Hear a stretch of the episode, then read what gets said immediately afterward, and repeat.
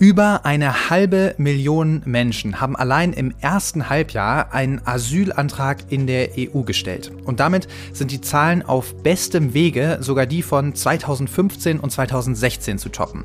Es ist also kein großes Wunder, dass gerade hier bei uns in Deutschland, aber auch in Italien oder gerade in Brüssel mal wieder heftig über das Thema Migration gestritten wird. Ja, wir wollen uns das heute hier bei Machtprobe, dem Auslandspodcast der FAZ, mal ein bisschen genauer anschauen. Mein Name ist Franka Wittenbring.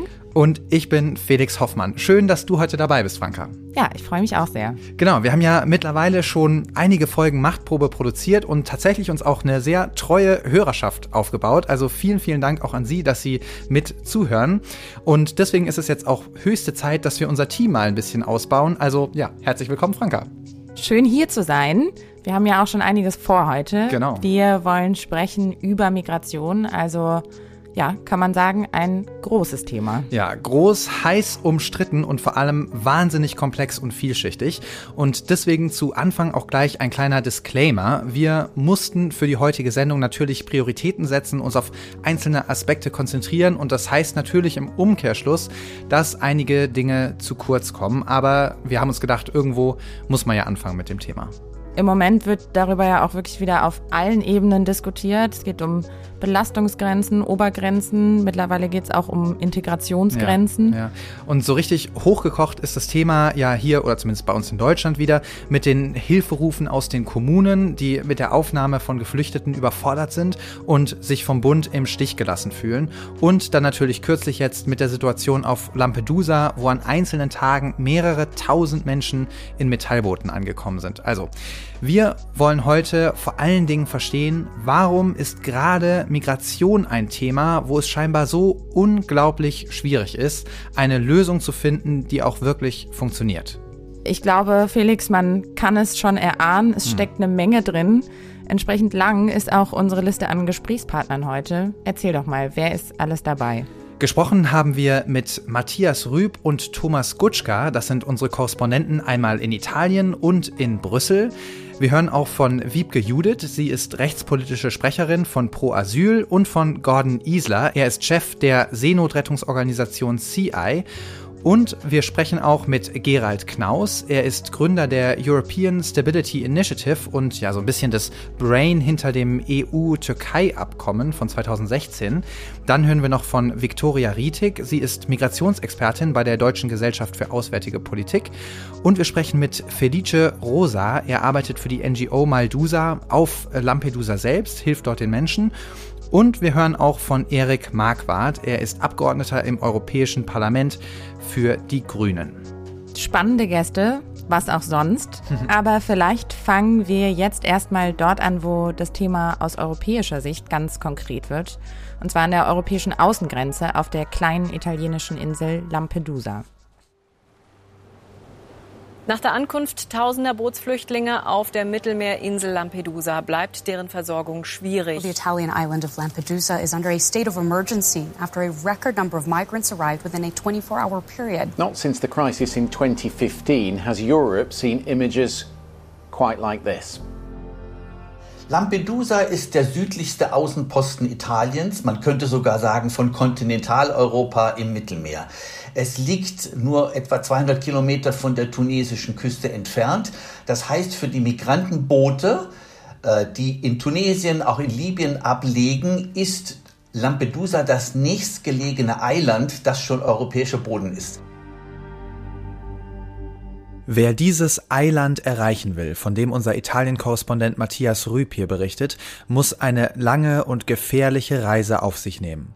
Viele Menschen haben bereits Wochen und Monate der Entbehrung und der Angst hinter sich, wenn sie sich irgendwo an der nordafrikanischen Mittelmeerküste in überfüllte Boote setzen. Also die Perspektivlosigkeit.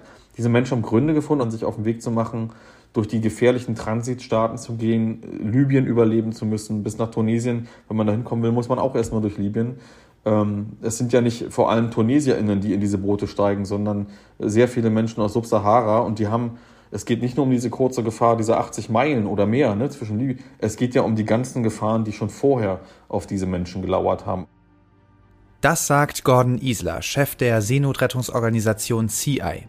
Die Schiffe der Organisation kreuzen im Mittelmeer, meist vor der Küste Libyens, und versuchen, die Mortalität auf der tödlichsten Fluchtroute der Welt etwas zu verringern. Ich kann mich eigentlich nur an eine Mission der letzten fünf Jahre erinnern, wo es keinen Seenotfall gab. Es kommt dann eigentlich relativ schnell, weil einfach jeden Tag in diesen Seegebieten Menschen in Seenot sind, relativ schnell zu Notrufen. Wenn man bei Nacht sucht, ist es unheimlich schwierig, Menschen zu finden. Fast aussichtslos, weil die Sichtweite begrenzt ist und Schlauchboote und in der Regel auch Holzboote vom Radar fast nicht erfasst werden können. Also es ist wirklich die Suche mit dem Fernglas, die Suche nach der Nadel im Heuhaufen. Sind die Menschen an Bord, kriegen sie Essen und Trinken, werden medizinisch versorgt. Der Hilferuf ist für viele Menschen aber ein letzter, verzweifelter Schritt. Also die Menschen versuchen es aus eigener Kraft, rufen sehr spät um Hilfe, also zum Beispiel wenn Wasser im Boot ein, äh, eindringt oder wenn die Motoren ausfallen und sie orientierungslos sind. Und sie rufen deshalb spät um Hilfe, weil sie Angst haben, dass sie von der sogenannten libyschen Küstenwache abgefangen werden und, und zurückverschleppt werden. Und ähm, die Gräueltaten, die die Menschen da über sich ergehen lassen müssen, sind ja hinlänglich bekannt. Über 90 Prozent der Ankömmlinge in Italien haben es alleine geschafft. Viele von ihnen landen auf Lampedusa. Auf der Insel mit knapp 6500 Einwohnern sind zeitweise über 5000 Menschen am Tag angekommen. Das örtliche Aufnahmezentrum hat aber nur gut 400 Plätze. Helferinnen und Helfer wie Felice von der NGO Maldusa versuchen, die Lücken zu schließen. And those conditions were really, really, really uh, dramatic. Die Bedingungen dort sind wirklich dramatisch. Menschen müssen außerhalb des Aufnahmelagers warten, ohne Essen.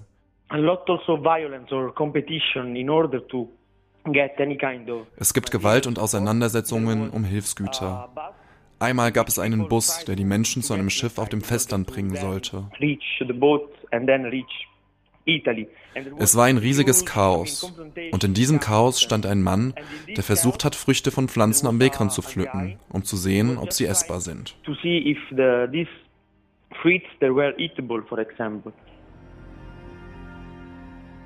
Die Menschen auf Lampedusa, wie Felice, zeigen sich solidarisch. Alle haben sich bereit erklärt zu helfen, haben ihre Ressourcen zur Verfügung gestellt. Die Menschen kochen und organisieren sich, um Essen zu verteilen. Doch alle Solidarität ändert nichts an der Tatsache, dass es so nicht weitergehen kann. Der Ärger der Menschen richtet sich gegen die Regierung.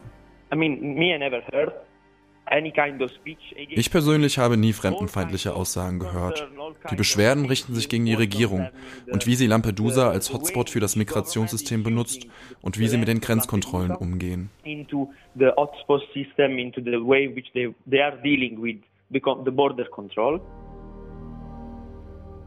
Es stellt sich also die Frage, ob man den Problemen auf Lampedusa nicht Herr werden kann oder will.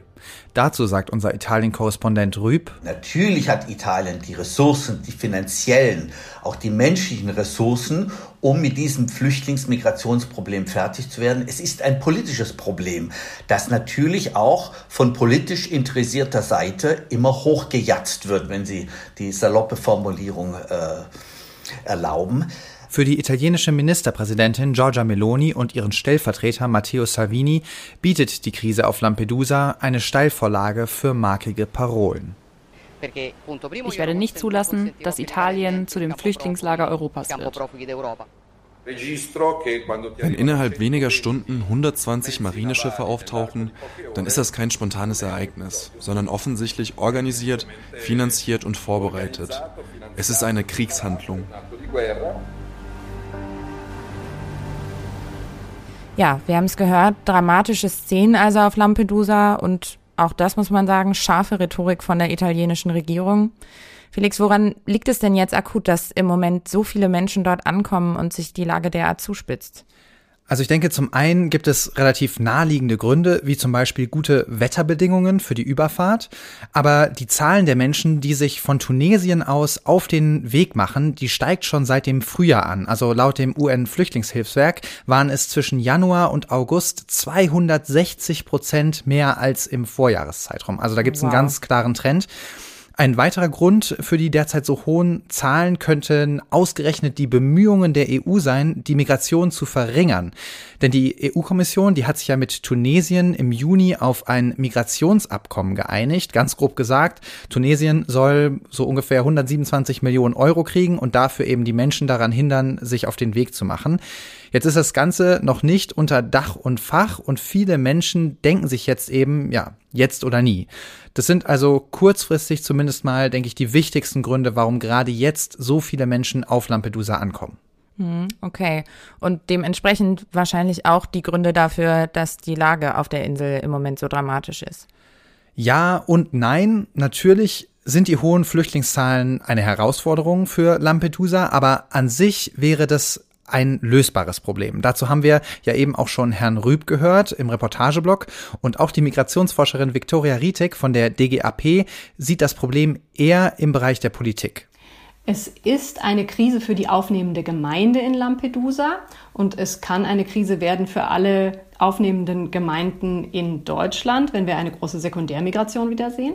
Aber es ist eigentlich keine Krise der Zahlen, es ist keine Krise der Migration, denn 10.000 Leute auf Lampedusa sind viel für die Insel, aber eben nicht viel für Italien. Das ist nicht unschaffbar, das könnte man schaffen, aber Italien und Meloni haben daran wenig politisches Interesse. Ja, gutes Stichwort, Sekundärmigration. Mhm. Viele der Menschen, die dort ankommen, wollen ja vermutlich gar nicht auf Lampedusa oder überhaupt in Italien bleiben, oder?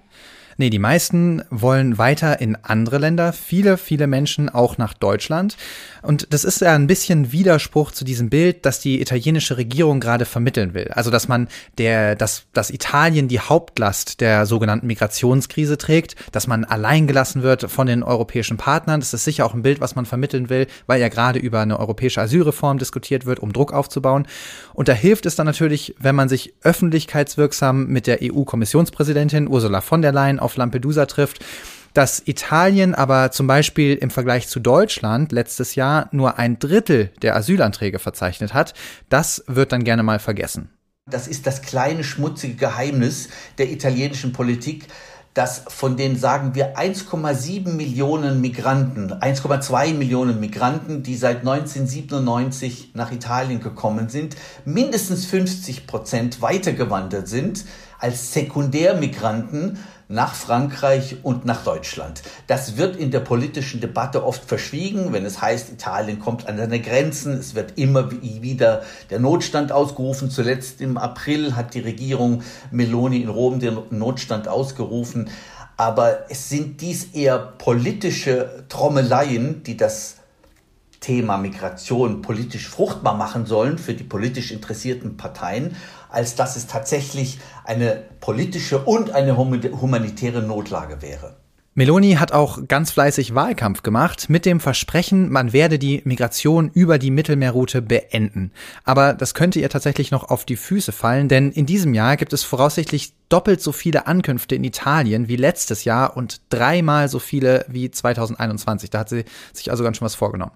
Felix, du hast es gerade schon mal angesprochen. Viele Menschen, die jetzt auf Lampedusa ankommen, kommen ja wahrscheinlich früher oder später auch nach Deutschland zu uns. Vielleicht gibst du uns mal einen kleinen Überblick. Wie sieht es denn hier bei uns aus mit den Zahlen? Ja, auch hier in Deutschland sind die Zahlen der Asylanträge wieder deutlich angestiegen. In den ersten acht Monaten von diesem Jahr jetzt haben gute 204.000 Menschen erstmals einen Asylantrag gestellt. Zum Vergleich, im gesamten letzten Jahr waren es nur wenige mehr, nämlich knapp 218.000 Erstanträge. Das heißt, wir sind jetzt in den ersten acht Monaten schon da, wo wir im gesamten letzten Jahr waren, eigentlich fast. Und dazu kommen ja auch noch die gut eine Million Flüchtlinge aus der Ukraine. Und all das belastet eben die Kommunen ganz extrem, die für die Aufnahme und die Versorgung dieser Menschen zuständig sind. Und das macht sich dann eben auch bemerkbar bei Themen wie der Wohnungssuche, bei der medizinischen Versorgung oder ja, bei der Suche nach einem Kita oder einem Schulplatz. Aber jetzt sind wir ja ein Auslandspodcast, deswegen an dieser Stelle vielleicht ein, ein, ein kurzes Stoppschild sozusagen. Wir wollen uns jetzt nicht zu lange aufhalten mit der Debatte in Deutschland, auch wenn die zweifelsohne wichtig ist. Aber viele der Lösungsvorschläge, die jetzt hier besprochen werden, die gibt es analog auch auf der europäischen Ebene. Also sowas wie Außengrenzen schützen, Migrationsabkommen abschließen, Schleuser und Fluchtursachen bekämpfen. Das wird eben auch auf europäischer Ebene diskutiert. Und es gibt noch eine interessante Parallele zwischen unserer Migrationsdebatte in Deutschland und der Debatte in der EU, auf die mich Frau Rietig von der DGAP aufmerksam gemacht hat. Diese sogenannten Lösungsvorschläge, die hier viel diskutiert werden, mit denen so ja, jongliert wird, die werden oft diskutiert völlig losgelöst davon, ob sie A, praktisch überhaupt umsetzbar sind und B, ob sie wirklich eine Wirkung hätten, wenn man sie umsetzen könnte. Und deswegen ist das so schwierig bei Migration, einen wirklich runden Vorschlag zu machen zur Alternative, weil nämlich auch die Alternativvorschläge dann immer wieder, ja, also in diese Wand der Realität rennen, dass so viele Dinge, die man eigentlich machen müsste, damit das System funktioniert, eben nicht an uns hängen. Die hängen nicht in Europa, sondern die hängen bei Partnern und die Partner machen nicht mit. Ja? Und deswegen ist unsere Macht, und das ist eine dieser traurigen Wahrheiten, unsere Macht in der Migrationspolitik tatsächlich das umzusetzen, was wir da sinnvollerweise umsetzen sollten. Diese Macht ist einfach viel begrenzter, als wir es gerne hätten und als es nötig wäre. Ja, ist, glaube ich, ein sehr wichtiger Punkt, auch mal dran zu erinnern, dass mhm. so ein reiner Fokus auf die EU am Ende gar nicht ausreichen kann, um das Problem wirklich anzugehen. Mhm. EU-Regelungen braucht man aber natürlich trotzdem und da tut sich im Moment ja auch einiges. Stichwort EU-Asylreform. Fangen wir doch mal ganz grundsätzlich an.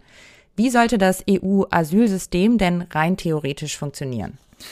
Da haben wir mal nachgefragt bei einem, der es wissen muss. Gerald Knaus ist Migrationsexperte, Gründer von ESI, der European Stability Initiative und ja, wie vorhin schon erwähnt, tatsächlich derjenige, der sich maßgeblich das EU-Türkei-Abkommen von 2016 ausgedacht hat. Und er hat uns das so erklärt. Also die, die Grundidee, wie das System funktionieren sollte und nie funktioniert hat, ist, dass Menschen, die in die EU kommen, in den allermeisten Fällen im ersten Staat, wo sie die EU betreten, äh, den Asylantrag stellen müssen und dieser Staat dann auch für sie verantwortlich ist nachdem Deutschland umgeben war von anderen Schengen-Staaten, war klar, eigentlich müssten die meisten Menschen Asylanträge in den Erstankunftsstaaten stellen. Also in Griechenland oder in Ungarn oder in Italien äh, oder heute in Polen. Tatsächlich war es aber so, dass in den letzten Jahren bis vor kurzem die allermeisten Asylanträge pro Kopf in Schweden gestellt wurden und seit einigen Jahren eben in Österreich und Deutschland immer ganz vorne ist. Also die Länder, die weit weg von einer Grenze sind, sind die Länder mit den meisten Asylanträgen. Und das zeigt uns, dass es nicht funktioniert hat. Okay, die Menschen kommen also an, zum Beispiel auf Lampedusa, werden dort theoretisch auch registriert und können dann ja aber im Schengen-Raum einfach weiterreisen, zum Beispiel nach Deutschland. Und das wäre dann eigentlich ein Fall für ein sogenanntes Dublin-Verfahren, nachdem Deutschland sagen könnte, hier, liebe Italiener, dieser Mensch ist bei euch angekommen, hat bei euch vielleicht sogar schon mal einen Asylantrag gestellt, ihr müsst den jetzt zurücknehmen. Und in der Praxis funktioniert das aber so gut wie nie, weil eben kaum ein Staat bereit ist, Menschen zurückzunehmen. Insgesamt fasst Frau Rietig von der DGAP das so zusammen. Das Grundproblem des EU-Asylsystems ist, dass es so wie es heute besteht, ineffektiv ist und gleichzeitig inhuman. Es ist ineffektiv, weil die meisten Menschen, die ankommen, hier auch bleiben, unabhängig davon, was beim Asylverfahren rauskommt. Und es ist inhuman, weil es selektiert und nur die Stärksten reinlässt, nämlich die, die es an die Grenze schaffen. Ja, wir haben es gehört, dass mit der gemeinsamen europäischen Asylpolitik war bislang zumindest kein besonders erfolgreiches nee. Projekt. Was sind denn so die Hauptstreitpunkte? Also gestritten wird hauptsächlich darum, wie eine faire Aufteilung der Flüchtlinge in der Europäischen Union aussehen könnte. Da gibt es dann Länder wie Deutschland, Frankreich oder auch Schweden, die insgesamt eher die humanitäre Verantwortung der EU betonen. Insbesondere Deutschland und Frankreich sind auch die Länder, in denen in der EU mit Abstand am meisten Asylanträge gestellt werden. Also es ist kein Wunder, dass gerade Deutschland und Frankreich auf eine faire Verteilung innerhalb der EU pochen. Und dann gibt es noch die Länder, die Migration insgesamt kritisch sehen, zum Beispiel Polen, Ungarn oder auch die Slowakei. Und sie fordern zum Beispiel mehr Grenzschutz und mehr Abschiebungen auch. Und insgesamt führt diese Konstellation eben zu einer krassen Blockade auf der EU-Ebene. Und wir haben ja eben schon von Herr Knaus gehört, wie dysfunktional dieses System ist. Und das hat dann eben auch Folgen für die Zusammenarbeit zwischen den Staaten, wie unser Brüssel-Korrespondent Thomas Gutschka berichtet. Und in einer solchen Situation, wo es eine Regel gibt, die aber nicht eingehalten wird, äh, ist das Vertrauen, das die Staaten ineinander haben, äh, geht gen Null. Und da ist natürlich die Bereitschaft, irgendwelche Verpflichtungen auf sich zu nehmen, um Leute aufzunehmen, denkbar gering ausgeprägt. Das ist ein Effekt, der gilt für fast alle Länder. Jetzt gibt es ja aber durchaus Bemühungen um Reformen, oder? Genau, die Innenminister der EU, die haben sich ja Anfang Juni auf eine Reform der europäischen Asylpolitik geeinigt. Da geht es um insgesamt zehn Gesetzesvorschläge. Also allein daran sieht man schon, wie kompliziert das alles ist. Noch ist das auch nicht entschieden. Zwei der Gesetzesvorschläge hängen quasi noch fest in den Verhandlungen. Und jetzt drängt aber langsam so ein bisschen die Zeit, denn nächstes Jahr wird das EU-Parlament neu gewählt und dann ist eben fraglich, ob es dann noch die nötigen Mehrheiten gibt. Dazu kommt noch, dass Polen und Ungarn bald die EU-Ratspräsidentschaft übernehmen und dann muss man davon ausgehen, dass die Migrationspolitik erstmal als Thema wieder vom Tisch ist. Den wichtigsten Punkt der geplanten Reform, den hat unser Brüssel-Korrespondent Thomas Gutschka so zusammengefasst. Die wahrscheinlich wichtigste Änderung betrifft die Einführung von sogenannten Grenzverfahren oder Schnellverfahren an der Außengrenze. Der Grundgedanke ist, dass man ermitteln will in einem ersten Schritt, wer überhaupt Aussicht hat, äh, hinreichend Aussicht hat, einen Asylantrag auch genehmigt zu bekommen. Dann fallen, so ist die äh, Idee, äh, jene raus, die aus Staaten kommen, äh, wo in aller Regel ähm, nur eine ganz geringe Anerkennungsquote ist. Die EU zieht diese Grenze bei 20 Prozent Schutzquote, also 20 Prozent der Menschen aus diesem Land bekommen in aller Regel äh, Schutz. Und wer unter dieser Grenze liegt, der soll in ein Schnellverfahren gehen. Schnellverfahren heißt, dass der Asylanspruch geprüft wird, ähm, aber ähm, dafür sollen insgesamt nur zwölf Wochen Zeit sein, und zwar sowohl für einen Bescheid als auch für einen Widerspruch dagegen. Ein wichtiger Punkt dieser Asylreform ist auch, dass die Asylsuchenden an den Außengrenzen in Lagern untergebracht werden sollen. Die einen sagen jetzt, dass damit nur verhindert werden soll, dass die Leute unkontrolliert in die EU einreisen, aber dass die Menschen ja theoretisch in Drittstaaten auch wieder ausreisen können, wenn sie das wollen. In der Praxis könnte das allerdings auf ja, haftähnliche Zustände hinauslaufen. Das befürchtet zumindest Wiebke Judith. Sie ist rechtspolitische Sprecherin von Pro Asyl. Das Grundproblem bei der Asylreform, die jetzt gerade diskutiert wird, ist ja, dass sie eigentlich auf eine alte Prämisse setzt, die schon seit Jahren an den Außengrenzen scheitert, nämlich möglichst viele Menschen gerade an diesen Außengrenzen festzuhalten. Die Menschen können bis zu sechs Monate oder sogar mit anschließender Abschiebungshaft noch länger dort festgehalten werden. Ähm, weil sie offiziell als nicht eingereist gelten würden, gehen wir eben aus unserer Praxiserfahrung davon aus, dass sie inhaftiert werden würden. Und dann stellt sich ja auch noch die Frage der Umsetzung. Also Asylverfahren in zwölf Wochen an den EU-Außengrenzen, da muss es ja erstmal die Kapazitäten für geben. Und in Lampedusa zum Beispiel gibt es ja nicht mal genug zu essen oder Betten für die Menschen. Also wie soll das gehen? So viele Asylverfahren in diesem Tempo nach rechtsstaatlichen Standards und dann ist ja noch die Frage, was soll passieren mit den Leuten, deren Asylanträge abgelehnt werden? Entweder müssten die Herkunftsländer die Menschen zurücknehmen, daran haben die meisten aber gar kein Interesse, weil sie wirtschaftlich oft davon abhängig sind, dass ihre Staatsbürger es eben nach Europa schaffen und Geld nach Hause überweisen. Oder alternativ müsste es einen Drittstaat geben, der die Menschen aufnimmt. Aber wer sollte sich dazu bereit erklären? Ja, Felix, du hast es gerade angesprochen. Auch bei den neuen Grenzverfahren weiß natürlich noch keiner so richtig genau, wie gut die am Ende auch ja. funktionieren. Eine Sache wiederum, da scheinen sich ja alle einig zu sein, in der Gewissheit, dass weiter Menschen kommen werden. Hm. Lass uns doch mal über die Gründe dafür sprechen, warum überhaupt so viele Menschen ihre Heimat verlassen. Also Fluchtursachen gibt es natürlich viele. Krieg und Armut, Perspektivlosigkeit oder Naturkatastrophen und perspektivisch dann natürlich auch immer stärker die Auswirkungen des Klimawandels. Und da merkt man schon, das sind ziemlich, ziemlich große Herausforderungen. Und dann stellt sich die Frage, wie viel Einfluss wir als Deutschland oder als Europa da eigentlich haben können. Die großen Stellschrauben für Europa um irreguläre Migrations- und Fluchtbewegungen zu reduzieren. Die liegen erstens außerhalb der Migrationspolitik, nämlich in der Sicherheitspolitik, die dazu beiträgt, dass es weniger Krisen, Konflikte, Krieg gibt. Die liegt in der Klimapolitik, ja, also wo wir nicht nur äh, unseren Beitrag zur Klimakrise reduzieren müssen, sondern natürlich auch Herkunftsregionen helfen können, bessere Adaptation durchzuführen und dadurch Vertreibung zu reduzieren. Die liegt in der guten Handelspolitik, ja, also entwicklungsfreundliche Handelsverträge, fairere Handelsbedingungen und die liegt auch in, in guter oder zumindest ein bisschen besserer Regierungsführung in Herkunftsregionen, um da die Grundversorgung zu verbessern, Korruption und politische Verfolgung zu verringern. Ne? Und das ist Bereich der Entwicklungspolitik. Ja? Das heißt, diese Politikbereiche, die sind total wichtig für Migration, aber total unabhängig von Migrationspolitik. Also insgesamt spricht Frau Rietek hier ja von Fluchtursachenbekämpfung. Das Stichwort hört man ja auch immer wieder. Das Problem dabei ist, dass es halt, wenn, dann nur langfristig was bringt und dass man auch nicht überschätzen darf, was mit dieser Fluchtursachenbekämpfung überhaupt möglich ist.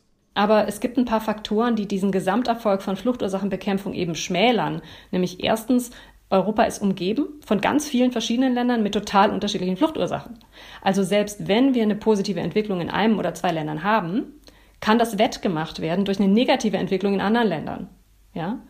Zweites oder zweiter Faktor, Fluchtursachen verändern sich eben auch sehr schnell und sehr sprunghaft und sind oft trotz bestem Forecasting einfach unmöglich vorherzusagen. Also auch das wieder ein durchaus schwieriges Feld, auf dem vieles miteinander zusammenhängt, mhm. bei dem vieles voneinander abhängt. Ich würde sagen, ein guter Moment, um mal ein bisschen Klarheit in dieses Dickicht von Verflechtungen zu bringen und zumindest mal ganz grundsätzlich zu klären, welche Menschen eigentlich woher und wohin fliehen. Unsere Kollegin Carlotta hat das mal für uns zusammengefasst. The United Nations Refugee Agency says the number of displaced people worldwide hit a new record last year. Über 108 Millionen Menschen sind weltweit auf der Flucht. So viele wie nie zuvor. Zu neu aufflammenden Konflikten, wie beispielsweise die im Juni ausgebrochenen Kämpfe in Sudan, kommen Konflikte, die bereits seit Jahren schwelen. Die Fluchtursachen sind unterschiedlich, wie Viktoria Rietig, Leiterin des Migrationsprogramms der Deutschen Gesellschaft für Auswärtige Politik, erzählt. Man kann unterscheiden in direkte Fluchtursachen, wie zum Beispiel Krieg, der dann akut dazu führt, dass Menschen ihr Land verlassen, ähm, oder auch Hunger. Ähm, und dann gibt es auch indirekte Fluchtursachen, wie zum Beispiel die Klimakrise, die dazu führt, dass der Kampf um Ressourcen größer wird, dann natürlich Krisen und Konflikte ähm, nochmal äh, wahrscheinlicher macht und dann insofern zwar zu einer Vertreibung beiträgt, aber es eben weniger direkt tut, als es jetzt ein Krieg tun würde. Mehr als die Hälfte aller Geflüchteten stammen laut UNHCR aus nur drei Ländern. Syrien mit 6,8 Millionen sowie die Ukraine und Afghanistan mit jeweils 5,7 Millionen. Besonders der russische Angriff auf die Ukraine im Februar 2022 hat dramatische Auswirkungen, auch in Europa. Fast die Hälfte der neuen Binnenvertriebenen weltweit entfallen mittlerweile auf den Kontinent. Weltweit gelten laut dem Internal Displacement Monitoring Center derzeit über 62,5 Millionen Menschen als intern vertrieben. Die Region mit den meisten Binnenflüchtlingen bleibt weiterhin Subsahara-Afrika. Die Kämpfe zwischen Armee und RSF-Milizen haben im Sudan eine humanitäre Krise ausgelöst. Mehr als eine Million Menschen sind im Land selbst auf der Flucht. Fast 320.000 sollen laut den Vereinten Nationen in Nachbarländer geflüchtet sein. Die meisten Flüchtlinge weltweit fliehen in Nachbarländer. So sind mehr als die Hälfte der syrischen Flüchtlinge in der Türkei, womit die Türkei auch der Staat mit den weltweit meisten aufgenommenen Geflüchteten bleibt. An zweiter Stelle folgt der Iran, der vor allem Menschen aus dem benachbarten Afghanistan beherbergt, gefolgt von Kolumbien mit etwa 2,5 Millionen Geflüchteten aus dem krisengebeutelten Nachbarland Venezuela. Europa ist jedoch nicht der weltweite Hotspot der Migration, auch wenn uns das manchmal so vorkommt, sagt Wiebke Judith, rechtspolitische Sprecherin bei Pro Asyl. Ich glaube, diese Prämisse, dass überhaupt alle nach Europa kommen würden, ist schon mal falsch. Ähm, denn wenn wir uns die Zahlen anschauen, die vom ähm, UNHCR, dem UN-Flüchtlingswerk, jährlich veröffentlicht werden, dann zeigen die seit Jahren, dass 70 Prozent der weltweiten Flüchtlinge in den Nachbarländern leben. Drei Viertel leben in armen oder einkommensschwachen Ländern. Also es ist tatsächlich eine Minderheit der weltweiten Flüchtlinge, die sich überhaupt auf den Weg nach Europa machen. Eines haben jedoch alle Regionen gemeinsam. Votre quartier, votre village, l'école de vos enfants, votre vie. Hungarian people decided they don't want migration. Joe Biden has launched an illegal foreign invasion of our country, allowing a record number of illegal aliens to storm across our borders. Burkas, Kopftuchmädchen und alimentierte Messermänner und sonstige Taugenichtse. Flüchtlinge werden als Feindbild instrumentalisiert. Egal ob in Europa, Australien, Amerika, Afrika oder in Asien.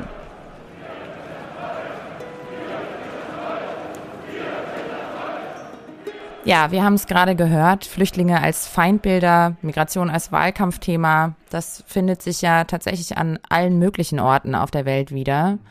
Über europäische Länder wie Italien oder Polen haben wir ja schon gesprochen. Man kann natürlich auch in die USA schauen, man kann nach Lateinamerika schauen, in den Nahen Osten, nach Asien. Ja. Woran liegt das denn, dass gerade das Thema Migration an all diesen Orten so emotional diskutiert wird?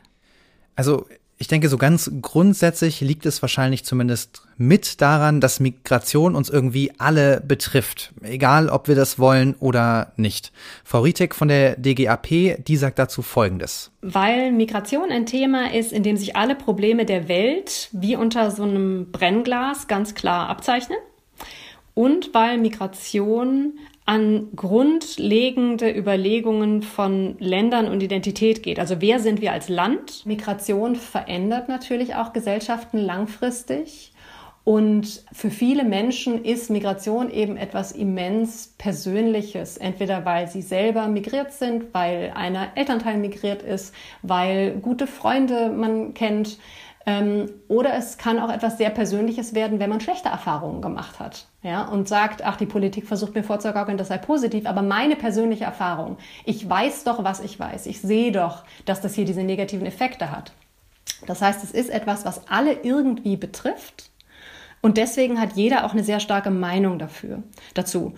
Und das führt dazu, dass sehr viel auch so gefühlte Wahrheiten zur Migration im Umlauf sind, die mit der echten Realität und Fakten wenig zu tun haben. Migration scheint also offensichtlich ein Thema zu sein, das Menschen auf ganz existenzielle Weise berührt und offensichtlich auch enorme Ängste auslösen mhm. kann.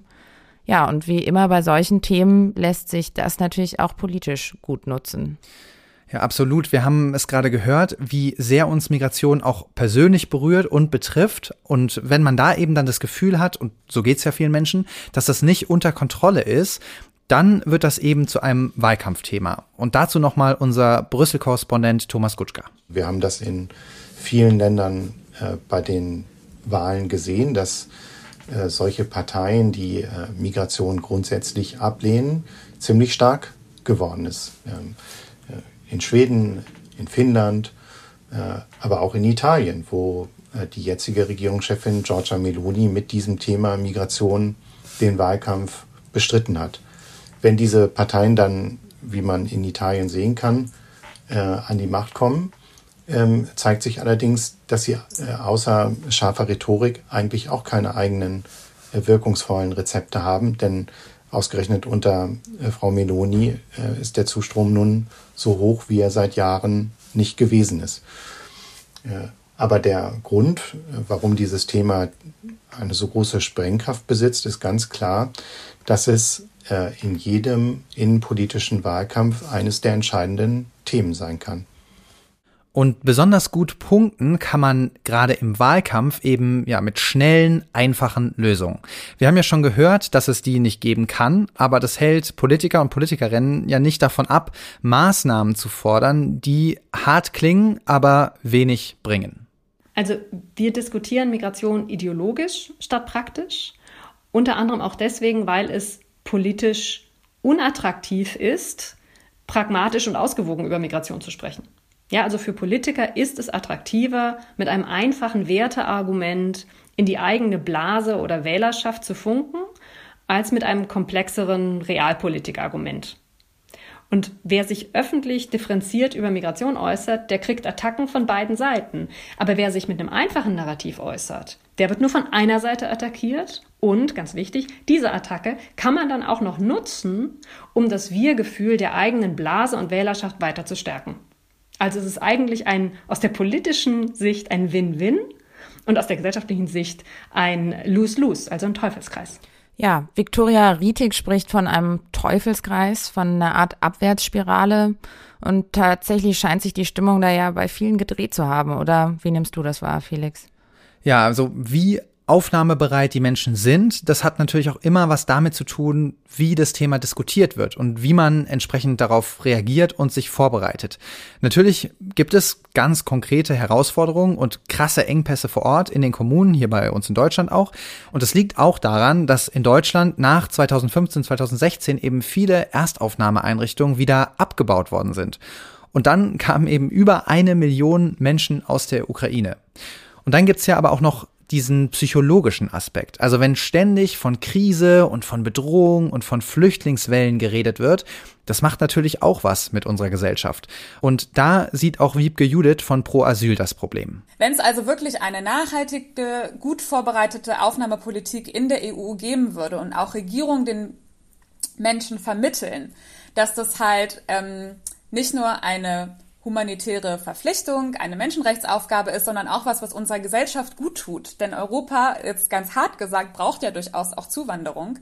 Ähm, ich glaube, dann hätten wir gar nicht diese Abwehrreaktion, die wir natürlich sowohl in Deutschland als auch in anderen europäischen Ländern und Kommunen sehen. Aber ich denke, dass es da eben eine große Parallele zwischen politischer Kommunikation und eben auch der Bereitschaft in der Bevölkerung gibt. Also ich denke, es, es könnte sehr viel mehr Bereitschaft geben und es gibt diese, denke ich, auch in vielen Kommunen weiterhin in Europa. Ja, Wiebke Judith spricht von politischer Kommunikation, also Kommunikation nach innen, die sie sich anders wünschen würde. Dann gibt es ja aber auch noch teils sehr fragwürdige Kommunikationsstrategien nach außen, wenn es um das Thema Migration geht. Also da reden wir über Menschen, die als Druckmittel gegen andere Staaten eingesetzt werden und letztlich die Frage, wie erpressbar sind wir eigentlich? Also dass Flüchtlinge als Druckmittel eingesetzt werden, das haben wir in den letzten Jahren schon öfters erlebt. Da gab es zum Beispiel den ganz krassen Fall Belarus, nochmal kurz zusammengefasst. Dort gab es ja große Proteste gegen das Regime von Lukaschenko und die Europäische Union hat daraufhin Sanktionen erlassen. Und als Retourkutsche hat Lukaschenko dann Menschen, vor allen Dingen aus Irak, aus Syrien und aus Afghanistan, nach Belarus bringen lassen und sie an der Grenze zu Polen ausgesetzt. Das war, man kann es nicht anders sagen, ziemlich zynisches und brutales Vorgehen. Wir haben auch in der letzten Folge tatsächlich über Polen äh, schon mal darüber gesprochen. Auf jeden Fall kann man hier sehen, dass sich die EU mit ihrer ja, nicht existenten Asylpolitik und der Angst vor Migranten extrem erpressbar macht. Denn wer die Tore nach Europa kontrolliert, der kann eben jederzeit dafür sorgen, dass bei uns die Flüchtlingszahlen steigen und ja, mit diesem ganzen Rattenschwanz, der da dran hängt. Die Politikwissenschaftlerin Kelly Greenhill, die hat genau das erforscht, dieses Phänomen. Sie hat 81 Fälle untersucht, in denen Migranten als Druckmittel benutzt worden sind von Regierungen. Und tatsächlich in drei von vier Fällen wurden die Forderungen der Erpresserstaaten ganz oder zumindest teilweise erfüllt. Und damit ist diese Instrumentalisierung von Migranten deutlich erfolgreicher als andere Formen der Zwangsdiplomatie, zum Beispiel Sanktionen oder sogar militärische Konfrontationen. Damit hat man im Schnitt nämlich nur ungefähr in 40 Prozent der Fällen Erfolg. So zumindest die Studie von Greenhill. Das alles ändert aber eben nichts daran, dass wenn wir Migration nach Europa managen wollen, mit den Drittstaaten zusammenarbeiten müssen, die ja so in unserer Nachbarschaft liegen. Und da begeben wir uns natürlich auf dünnes Eis. Das weiß auch Erik Marquardt. Er ist Europaabgeordneter der Grünen und beschäftigt sich viel mit Migrationspolitik und Menschenrechten. Das muss eben verhindert werden, dass bei Migrationsabkommen eine Erpressbarkeit entsteht. Also wir müssen auch mit schwierigen Partnern verhandeln. Man sagt dann immer schwierige Partner, aber in der Praxis heißt das einfach, dass wir auch mit korrupten Machthabern, mit Diktatoren reden müssen. Ich glaube, das Ziel bei den Migrationsabkommen darf nicht sein, dass man glaubt, wir schicken dann alle Menschen hin zurück und dafür gibt es Geld ähm, an diese Staaten, sondern das Ziel muss sein, dass wirklich die Menschenrechtslage sich in den Staaten verbessert, dass die Aufnahmekapazitäten in den Staaten so verbessert wird, dass auch die lokale Bevölkerung profitiert. Klingt durchaus nach einem sehr schönen Vorhaben, aber in Wirklichkeit sieht es dann doch ein bisschen anders aus, oder? Also Ganz aktuell gibt es ja Debatte um das geplante Migrationsabkommen mit Tunesien. Das haben wir am Anfang ja schon mal kurz erwähnt. Und auch da gibt es ja große menschenrechtliche Bedenken. Gerade für Migranten aus Subsahara-Afrika ist Tunesien auf keinen Fall sicher. Also die EU versucht Menschen hier in einem Land aufzuhalten, in denen ihnen sogar der Tod droht. Also es gibt dokumentierte Fälle, in denen Tunesien Migranten an der Grenze zu Libyen einfach ja, in der Wüste ausgesetzt hat. Da sind mindestens 17 Menschen auch schon ums Leben gekommen. Und ja, natürlich ist das Regime von Said auch alles andere als demokratisch. Aber das krasseste Beispiel ist eigentlich Libyen. Also gerade Italien kooperiert schon lange mit den Behörden dort, die bekannt dafür sind, dass Migranten dort in Lager gesperrt werden und wirklich furchtbaren Menschenrechtsverstößen ausgesetzt sind. Auch das haben wir vorhin schon kurz von Gordon Isler von CI gehört. Gerhard Knaus, das Brain hinter dem EU-Türkei-Abkommen, der sagt Folgendes dazu. Es gibt natürlich ein Abkommen, das seit 2017 äh, funktioniert. Ähm, nicht so gut wie die EU-Türkei-Erklärung, was die Zahlen betrifft, aber in einer anderen Hinsicht ganz dramatisch anders, nämlich das Abkommen mit Libyen, wo systematisch Menschen von der libyschen Küstenwache, die sich mit äh, Italien geeinigt hat, die von der EU unterstützt wird dabei, auch materiell, und da werden die Menschen von der, italienischen, von der libyschen Küstenwache zurückgebracht nach Libyen. Und wir wissen sehr genau aus vielen Berichten internationaler Organisationen, des UNHCR, vieler Medien, äh, wie schlecht es den Menschen geht. Ich habe auch Interviews gemacht und viele getroffen, die dann in Lager kommen, wo Menschen ermordet werden, vergewaltigt werden, misshandelt werden, mit dem Ziel, noch Lösegelder von den Verwandten in den Herkunftsstaaten zu erpressen. Und damit verstärkt die EU ja ein Problem, das wir sowieso schon haben. Also wer soll uns noch glauben, wenn wir von wertegeleiteter Außenpolitik sprechen und Menschenrechte einfordern? Ich glaube, ein zentrales Problem ist ja, dass wir uns immer in dieser Debatte in so einem Spannungsverhältnis befinden zwischen denen, die ja so auf unsere humanitäre Verantwortung pochen, auf Menschenrechte und auf der anderen Seite denen, die eben sagen, ja, wir können ja nicht alle aufnehmen. Und das hat auch Frau Rietek von der DGAP nochmal beschrieben. Ich möchte ganz klar sagen, dass diese ideologische Debatte natürlich auf beiden Seiten existiert und auch beide Seiten immer wieder sich auf unsere gemeinsamen Werte beruft. Also das linke politische Spektrum sagt, Menschenrechte sind unser wichtigster Wert und deswegen muss die Migrationspolitik so und so aussehen. Und das rechte politische Spektrum sagt, Recht und Ordnung, Vollzug unserer Gesetze. Das ist unser Wert und deswegen muss Migrationspolitik ganz anders aussehen. Und in all dieser Wertedebatte, was da ganz oft verloren geht, ist eine pragmatische Debatte über die praktischen Effekte von Politiken. Also wenn ich etwas tue, was bringt das denn dann tatsächlich? Und weil das so ist, haben auch Heilsversprecher Konjunktur. Und wir müssten eigentlich diese Heilsversprecher da bloßstellen, wo es weh tut, nämlich bei der praktischen Umsetzbarkeit. Also bei den vielen, oft neuen Problemen, die Ihr Vorschlag dann bringt. Und stattdessen diskutieren wir aber immer wieder über Werte oder historische Verpflichtungen oder sowas. Also das ist gut gemeint, aber nicht gut gemacht. Okay, also wir können festhalten, es gibt keine einfachen Lösungen und man sollte sich, wie wahrscheinlich immer, vor Heilsversprechen hüten. Aber Felix, jetzt lass uns doch zum Schluss nochmal ein bisschen konstruktiv werden. Was können wir denn machen? Ja, also das habe ich mich natürlich auch gefragt. Ich habe es auch meine Interviewpartner gefragt, was kann man jetzt machen? Und ich habe folgende Antwort bekommen. Ja, also schauen Sie, das Problem, was ich gerade habe, um hier eine anständige Antwort zu formulieren, ist, dass am Ende wollen Sie eben jetzt ein Heilsversprechen von mir. Ne, sie wollen jetzt was, was können, aber wir müssen doch irgendetwas tun. Ich will nicht ganz so fatalistisch sein, sondern ich glaube, dass die Lösung vielmals eben in Experimentieren besteht, in neuen Systemen aufsetzen und mal gucken, ähm, ob etwas funktionieren kann, was man vorher noch nicht gemacht hat oder vielleicht mit neuen Partnern machen kann. Fluchtursachenbekämpfung, klar, ist nicht super toll, aber ist ein Puzzleteil, was richtig ist. Grenzkontrollen, ja, kann negative Effekte mit sich bringen, ist nur kurzfristig sinnvoll, aber ist ein Puzzleteil. Äh, GEAS-Reform, ja, wird nicht perfekt werden und diese Grenzprozedur ist, un, äh, ist unklar, aber vielleicht bringt eine Reform immerhin wieder Bewegung in diese total eingefahrene Debatte. Also Fazit und damit schließt sich so ein bisschen der Kreis zum Anfang der Sendung. Es ist wahnsinnig komplex, aber man muss sich dem eben stellen und darf nicht der Versuchung erliegen, sich auf einfache Scheinlösungen einzulassen, weil dann wird sicher gar nichts besser. Und noch ein letzter Punkt. Man ist niemals fertig mit diesem Thema. Also solange sich Menschen bewegen auf der Welt, müssen wir darüber nachdenken, wie wir damit umgehen. Migration ist halt sehr unberechenbar, weil es am Ende um Menschen geht. Das heißt, die, der Migrationsdruck, der kann sehr schnell ansteigen, dann auch wieder sehr schnell abfallen.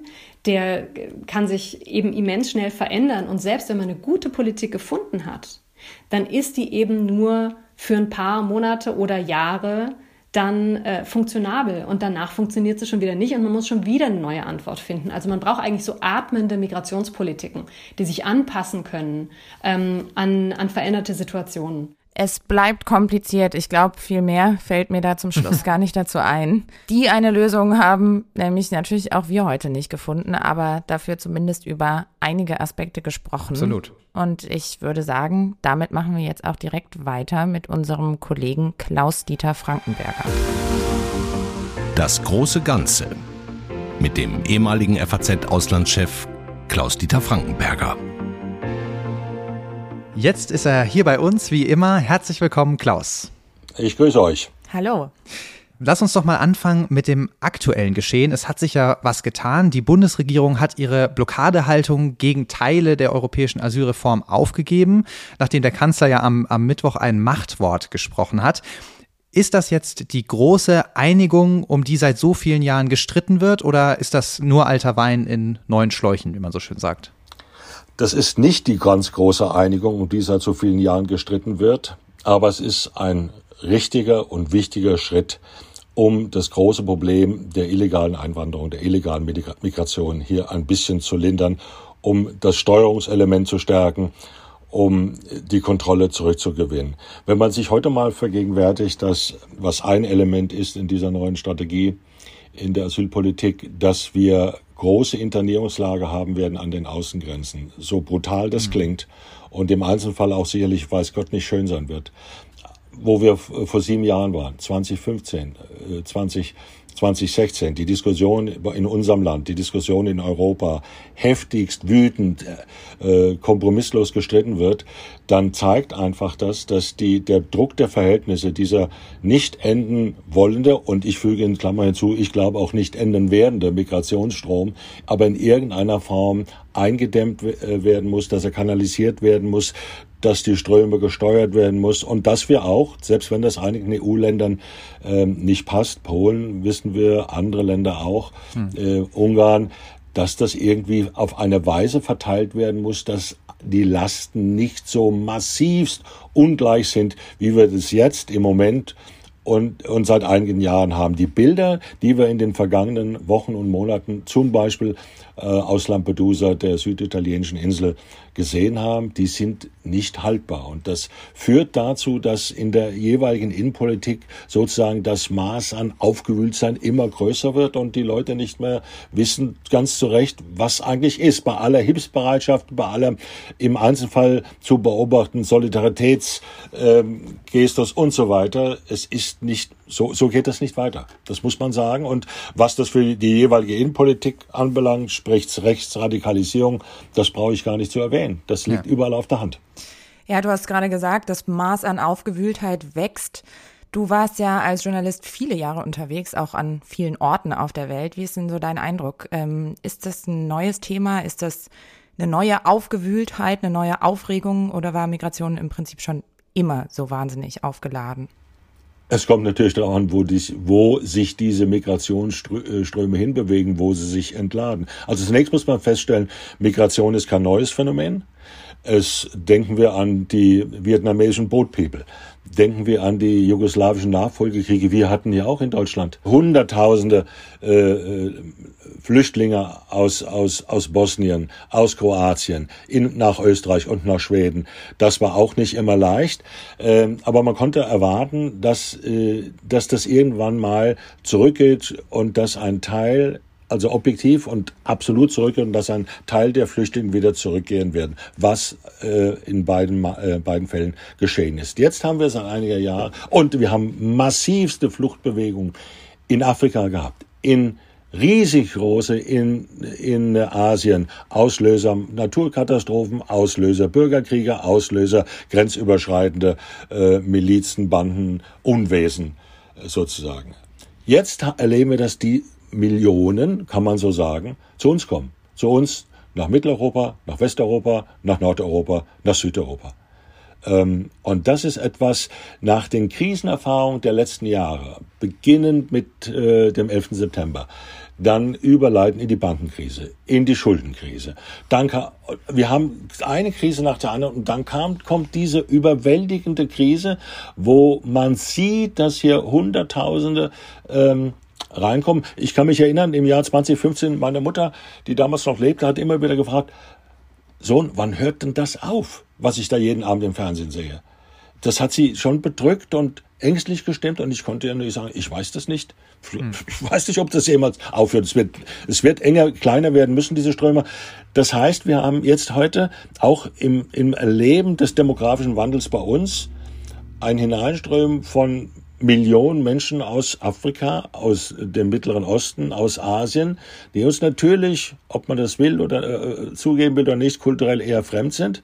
Junge Leute und das schafft ein Gefühl der der Bedrohung, selbst wenn das vollkommen unberechtigt sein mag, objektiv, aber dass viele Leute in Verbindung mit dem, mit dem großen Streitpotenzial, das in allen Gesellschaften bei uns da ist, einfach weil der Wandel so fundamental in vielen Bereichen ist, dass das eine Unsicherheit ist, die Leute einfach irritiert. Und das ist da, und dann gibt es dann die Profiteure davon, das ist klar, die das zusätzlich schüren, ähm, aber die in dieser Form würde ich sagen, ist neu. Ich würde aber dennoch noch einmal zurückgehen und sagen, ähm, ich bin alt genug, um die ersten Gastarbeiter hier erlebt zu haben. Und ich weiß auch, die kamen ja aus ganz anderen Grund und die kamen mit anderen äh, sozusagen äh, gültigen Dokumenten und die waren auch nicht immer sehr freundlich behandelt worden, weil das auch ein Maß an Fremdheit war, dass die Leute nicht gewohnt waren. Ja. Hat sich erledigt dann, scheinbar oder tatsächlich. Ähm, auch ganz gut mit Integration und allem drum und dran, aber es war auch ein Element der Fremdheit und das hat Leute besorgt gestimmt und, wurde, und es wurde emotional äh, diskutiert. Heute umfasst dieses Flüchtlings-, Asyl-, Einwanderungsthema so viele Aspekte und trifft uns in einer Zeit hochgradiger Verunsicherung und Unsicherheit. Ja, du hast es äh, schon angesprochen. Vielen Menschen macht das auch Sorgen, ob die berechtigt sind oder nicht. Das äh, kann man sicher diskutieren, aber das führt ja, hat ja politische Auswirkungen. Welchen Zusammenhang siehst du denn zwischen diesem Dauerstreit über die Migrationspolitik und dem Erstarken rechter Parteien? Haben wir gesehen in vielen Ländern und auch hier in Deutschland gerade. Äh, Niklas Busser hat jetzt äh, vor ein paar Tagen in der FAZ äh, von den zwei Kurven gesprochen, die mehr oder weniger parallel nach oben gehen. Also einmal die, die Flüchtlingskrise, also die Zahl der Asylsuchenden, der Einwanderer, der illegalen Einwanderer und die Zustimmung zur AfD. Äh, das gibt es in jedem Land auf, in, äh, auf spezifische Weise, aber quasi das Phänomen ist überall der, äh, der, das Gleiche, dass von der Einwanderung, dem Gefühl der Überforderung, dem Gefühl der oder der objektiven Tatsache des Kontrollverlustes rechtsextreme, rechtsradikale, rechtspopulistische Kräfte, Parteien äh, profitieren. Österreich, Deutschland AfD, Frankreich, Spanien, skandinavischen Ländern. Alle die Hauptbetroffenen. Da gibt es einen engen Zusammenhang und wir erinnern uns vor ein paar Jahren, die AfD war schon damals die, noch die Pro Honoration- und Professorenpartei, die versuchte mit der äh, mit der Kritik am Euro und an der Währungsunion politischen, äh, politisches Kapital zu schlagen, war quasi schon auf dem absteigenden Ast und die Flüchtlingskrise 2015 war sozusagen nochmal, wie man im Englischen sagen würde, so eine Lifeline, eine Rettungs Weste, die da hingeworfen wurde. Und das kann man bis heute sehen. Wenn, die, wenn die Flüchtlingskrise quasi an Temperatur äh, zunimmt, wenn sie an Intensität steigt, wenn das das vorherrschende Thema wird, dann gibt es eine eine Konstellation, die davon profitiert und das ist die Hartrechte. Ich würde dich gerne noch mal was zum Thema Grenzen fragen. Wenn ich äh, so auf mein Leben bisher zurückschaue, dann äh, muss ich sagen, Felix, dir geht's wahrscheinlich genauso. Äh, bin ich im Prinzip mit einem Europa aufgewachsen, wo Grenzen für mich so gut wie nicht vorhanden waren. Hm, ja. Was meinst du, war das eine Illusion? Wird ja gemeinhin als große Errungenschaft wahrgenommen, aber wie wird sich das in Zukunft entwickeln? Werden wir wieder mehr und härtere Grenzen sehen? Das war eine schöne Illusion, aber das war auch für eine ganz andere Zeit gedacht. Der, der, der grenzfreie Raum, der Schengen-Raum. Das war sozusagen einer der, der Schlusssteine am Bau äh, des, des Binnenmarkts, der alten europäischen Integration. Dann kam die Währungsunion, dann irgendwann ein politisches Gewölbe hinzu. Ich glaube, das kann man den, den Vätern die, und, und Müttern, die das damals äh, ins Werk gesetzt haben, nicht verübeln. So wie die EU an sich ja auch nicht für die geopolitischen Stürme der Gegenwart gedacht war. Das war das große äh, deutsch-französische Aussöhnungsprojekt. Äh, das war das Projekt, um Deutschland äh, in der Mitte quasi um, zu umzingeln mit Partnern, damit nicht nochmal Schabernack gemacht wird. Und dann kam das. Ich glaube, dass es immer wieder partielle ähm, einen partiellen Einspruch gegen den grenzfreien Raum, äh, den grenzenlosen Raum, das, das äh, unkontrollierte Reisen und Handeln geben wird. Wir stellen uns nur mal vor, der ganze äh, Warenverkehr zwischen, zwischen der Tschechischen Republik, zwischen äh, Slowakei, Ungarn, Österreich, Schweiz und Deutschland auf der anderen Seite, Polen noch dazu. Ne? Wir hätten ständig wieder die alten Grenzabfertigungen. Das ist ein Irrsinn. Wird nicht gehen, deswegen gab es auch Protest. Aber dass es immer wieder mal Phasen geben wird, in dem äh, temporär bestimmte Dinge außer Kraft gesetzt werden und andere dafür äh, eingesetzt werden. Ich glaube, daran müssen wir uns gewöhnen. Und das ist auch Teil des Versuchs, dort irgendwie ein gewisses Maß an Kontrolle zurückzugewinnen. Wie gesagt, nochmal, sonst wird der Akzeptanzschwund bei der Bevölkerung groß und dann, dann ruckt's dann wirklich. Ja, jetzt ist es ja nicht absehbar, dass Migration abnimmt. Du hast es am Anfang unseres Gesprächs schon selber gesagt. Ganz im Gegenteil, es wird vermutlich noch zunehmen. Stichwort äh, Klimakrise. Wie schätzt du denn die Chancen ein, dass wir mit diesen Herausforderungen langfristig zurechtkommen? Werden wir es schaffen, da eine Lösung zu finden? Also ich persönlich bin da ein bisschen pessimistisch. Ich gebe das zu. Ähm, weil zunächst mal ändert sich an der Grundkonstellation nicht. Es gibt nach wie vor und es wird weiterhin diese, diese Faktoren geben, die Menschen dazu bringen, auch Risiken einzugehen und in, ähm, nach, ich sag mal, in den Geo geopolitischen, geografischen Norden zu gehen. Ob das in Amerika ist, zwischen Mittelamerika, Mexiko und in die Vereinigten Staaten und Kanada, ob das äh, nach Europa ist, von Nordafrika, von Mittelosten und von Asien zu uns hin. Das spielt dabei keine Rolle. Diese Faktoren, also schlechte Herrschaftssysteme, Perspektivlosigkeit, enormer Bevölkerungsdruck, Klimakrise und so weiter und so fort, wird Leute da veranlassen und dieses enorme Wohlstandsgefälle. Also wir sind ja attraktiv, wir sind so attraktiv wie vermutlich in keiner anderen Phase der Geschichte für andere Regionen. Wir meine ich jetzt den größeren, den weiten Westen. Ähm, Australien ist dasselbe.